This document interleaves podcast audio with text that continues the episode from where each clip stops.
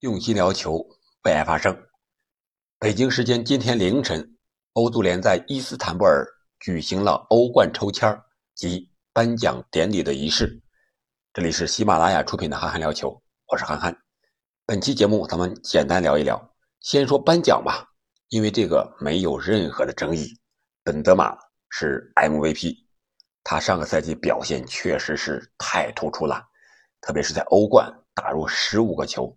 而且在球队夺冠过程中是屡次扮演了救世主的这样一个角色，绝杀这个你像大巴黎、切尔西、曼城到决赛的利物浦，把英超的三强还有法甲的冠军得主都给斩落马下。当然，这里边最大的一个看点就是本泽马获得的高分，可以说是达到了一个前所未有的高度。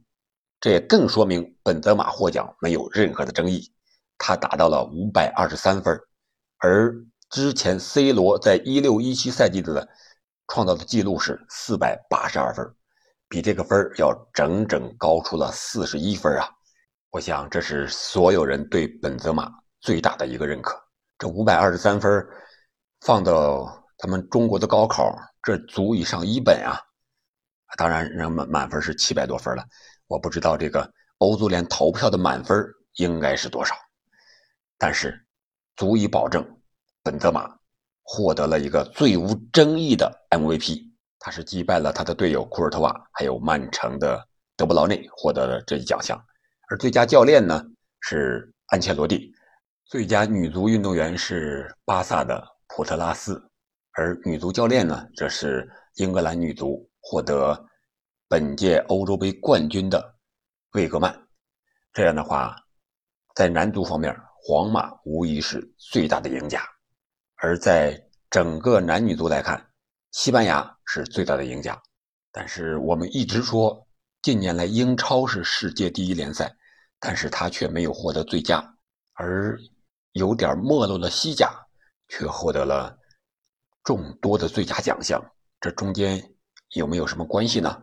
这个我们可以一起探讨一下，啊，将来有机会的话，当然你现在也可以在评论区留言。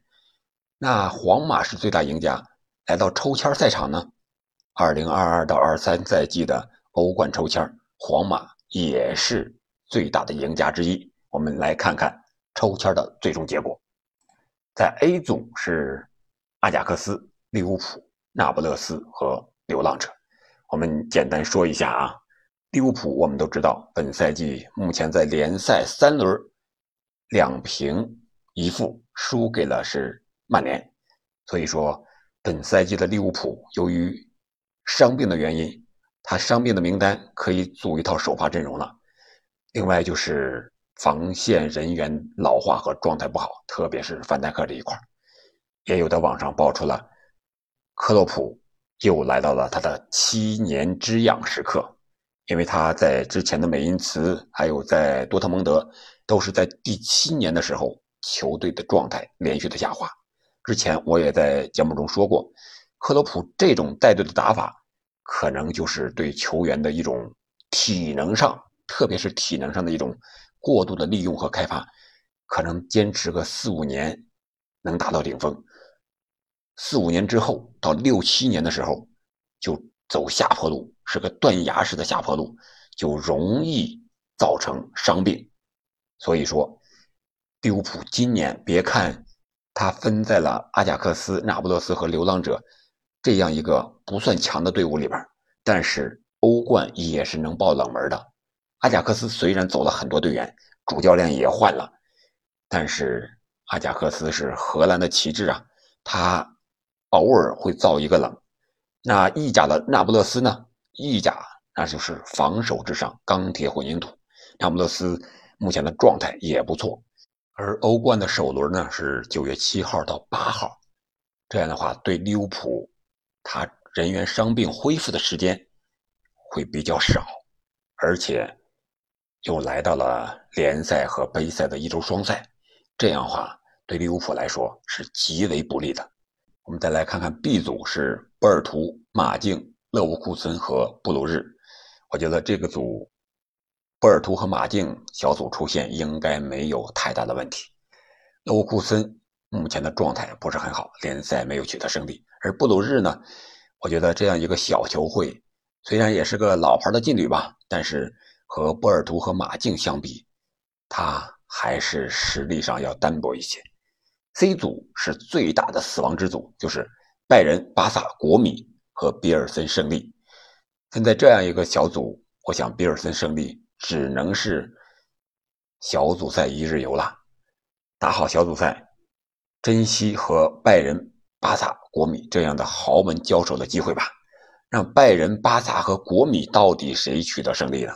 这个还真不好说。目前拜仁的状态是在联赛里相当的火爆啊，经常是五六七七个球大胜对手。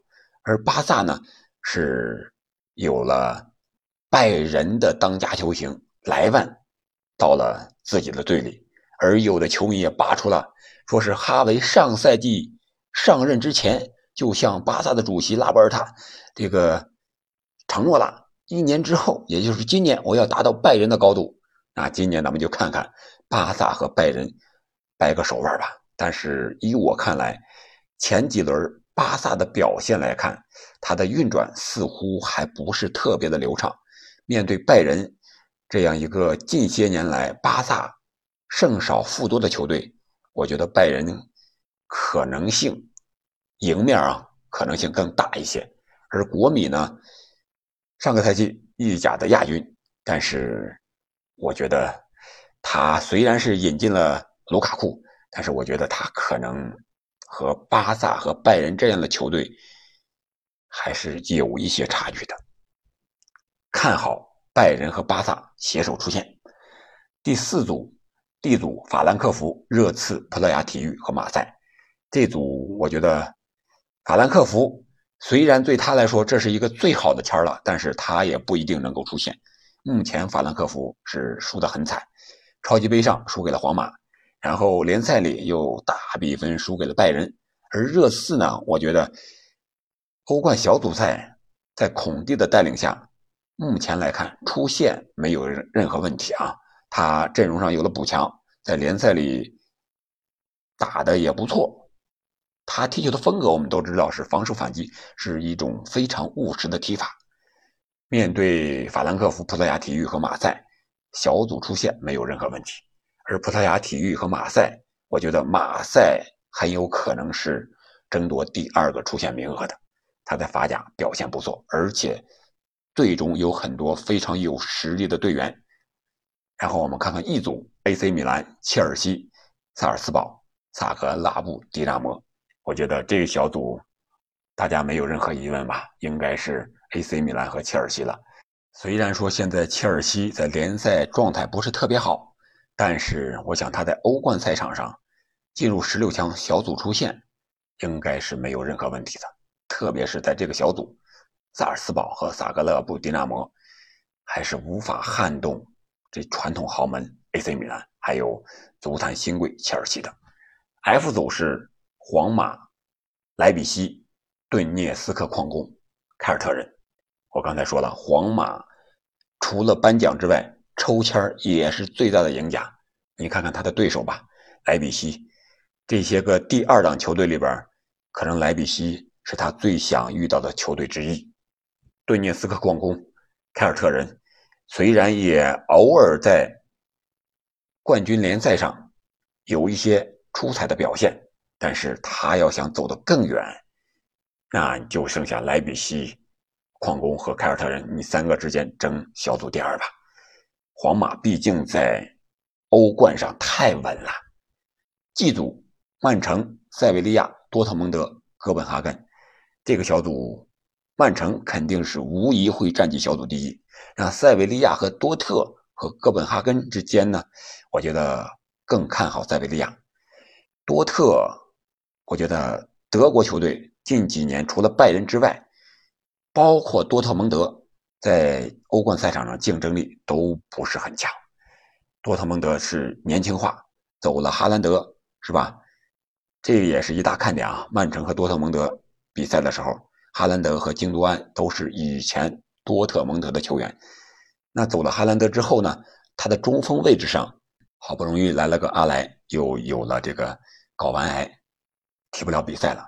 而且在上轮联赛，他们是两球领先的大好局面，被这个不莱梅三球逆转呀。这样的球队，他们的状态是堪忧的。然后我们再来看看 H 组，是大巴黎、巴黎圣日耳曼和尤文图斯、本菲卡，还有海法马卡比。我想这个也不用多说了吧。巴黎圣日耳曼目前来看，M M N、姆巴佩、梅西、内马尔。状态不错，而且似乎胜利也遮盖了他们所有的矛盾。但是欧冠才是他们考验的舞台。但是小组赛分在这样一个小组，小组出线应该没有问题。更难的还是到了之后的淘汰赛吧。然后尤文图斯呢，虽然博格巴去了，也重伤了，几乎是打不了比赛了。还有什么迪玛利亚好像也有伤了，但是我觉得。尤文这样一个老球队、老油条，在欧冠赛场小组赛应该是没有任何问题能够小组出线的。本菲卡还有海法马卡比呀，也只能是望着巴黎和尤文在那兴叹吧。这真是年年岁岁对相似，岁岁年年签儿不同。但是我觉得今年欧冠的抽签除了拜仁、巴萨和国米的死亡之组之外，其他的还真没有什么太大的意外。好了，那我们就欧冠比赛场上见。感谢您的收听和陪伴，我们下期再见。